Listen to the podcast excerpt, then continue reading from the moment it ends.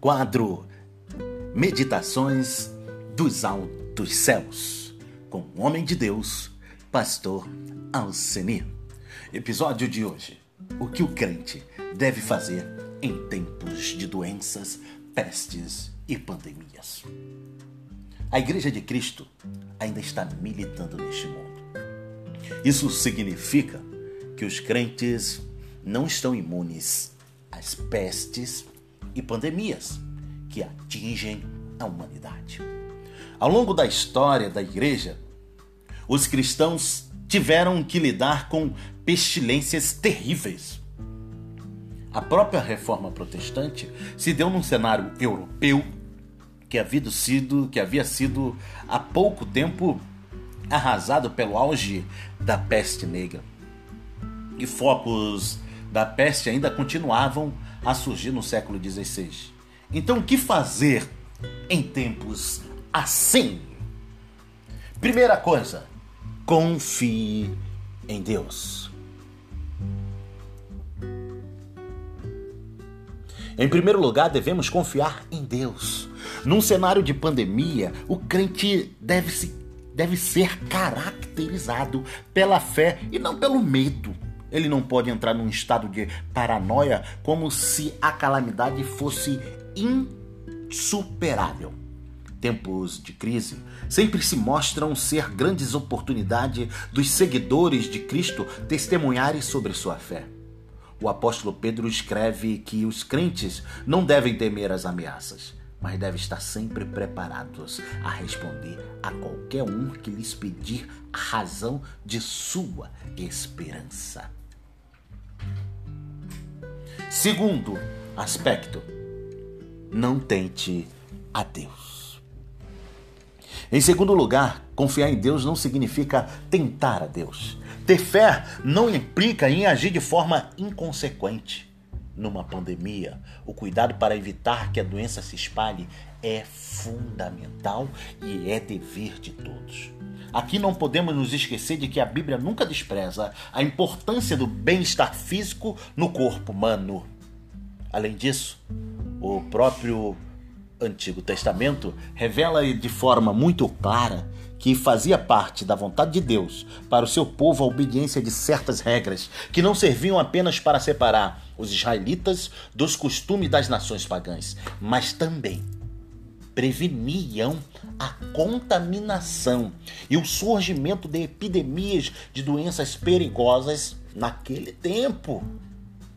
É verdade que Deus cuida do seu povo, mas frequentemente ele assim faz através das nossas próprias ações.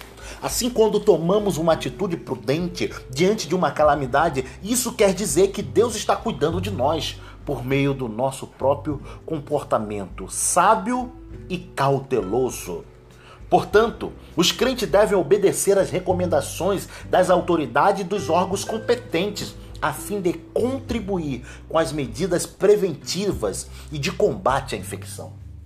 Fazendo isso, o crente não apenas está honrando a dignidade e santidade de sua própria vida, mas está reconhecendo a dignidade e santidade da vida do seu próximo, principalmente daqueles que estão nos grupos de risco. Num processo de pandemia, de doença infecto-contagiosa, as autoridades podem até chegar a ter de fechar locais de culto, embora seja verdade que isso possa trazer satisfação àquelas pessoas anticristãs. Medida dessa natureza não deve ser vista pelos crentes como perseguição religiosa.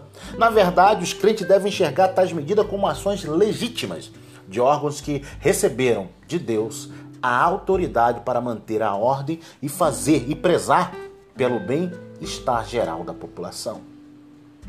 Terceiro e último aspecto, para nós terminarmos olhe para a providência divina.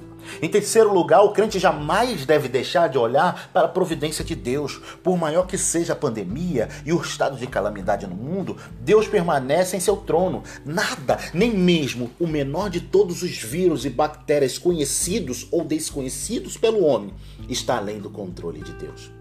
Por isso, em meio a uma pandemia, A oração deve prevalecer sobre o desespero e a ansiedade.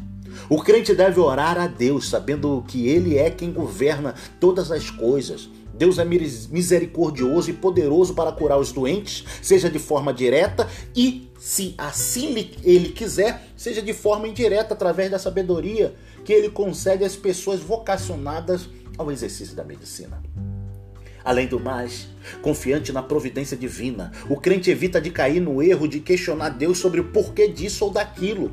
Num cenário de peste, pandemia, de uma doença perigosa, o crente deve manter em mente que todas as coisas cooperam para o bem daqueles que amam a Deus, como diz Romanos capítulo 8, versículo 28. De fato, nós não podemos entender exaustivamente os desígnios de Deus para podemos podemos estar confortados de que ele tem algo a nos ensinar, até mesmo nos dias de calamidade.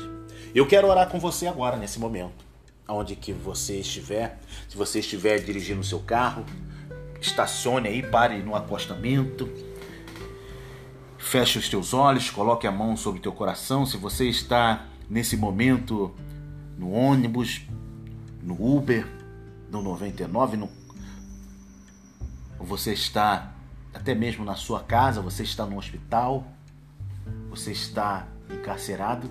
Eu quero orar por você agora neste momento. Coloque a tua mão direita sobre o teu coração, feche os teus olhos, curve a tua cabeça. Amantíssimo Deus, eterno e soberano Pai. Deus de infinita e eterna misericórdia. Deus que criou os céus, a terra, o mar e tudo quanto neles há. Neste momento nós entramos na tua presença, meu Pai, porque a tua palavra diz: onde tiver dois ou três reunidos em teu nome, ali o Senhor está. Este teu servo pode estar alguns milhares de quilômetros distante da minha pessoa, até em outro estado, em outro país, meu Pai, em outro continente, mas o Senhor é um Deus onipresente, meu Pai. E o Senhor pode agir através dessa nossa oração, meu Pai. Dentro desta necessidade que esta pessoa tem. Pode ser uma enfermidade que está assolando a sua vida, meu Pai. Sim, meu Pai, enfermidade de cunho psicossomático na mente, meu Pai. Espírito de loucura, ele pode ser repreendido agora com o poder desta oração, meu Deus. Pode ser, meu pai, uma doença, meu pai, que esteja assolando a pele, meu pai. Esta pessoa está com essa doença na pele, meu pai, que já tomou muitos remédios, já passou vários produtos e não é sanada essa doença. O Senhor pode entrar com a cura agora, meu pai.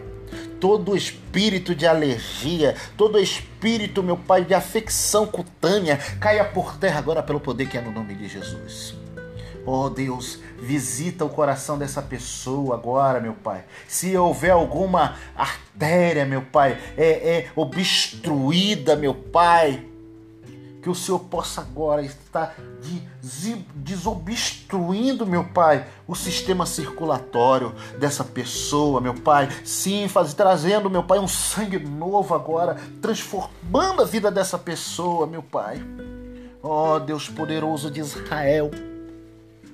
Nós queremos orar, meu Pai, por essa pessoa que está com essa doença, meu Pai, no sistema reprodutor, problema de infertilidade, meu Pai, que o Senhor possa estar, meu Pai, abrindo a madre dessa pessoa, assim como Ana, meu Pai, vivia humilhada, meu Pai, por Penina, que já tinha dado filho a Eucana e ela fez um voto a Ti, meu Pai.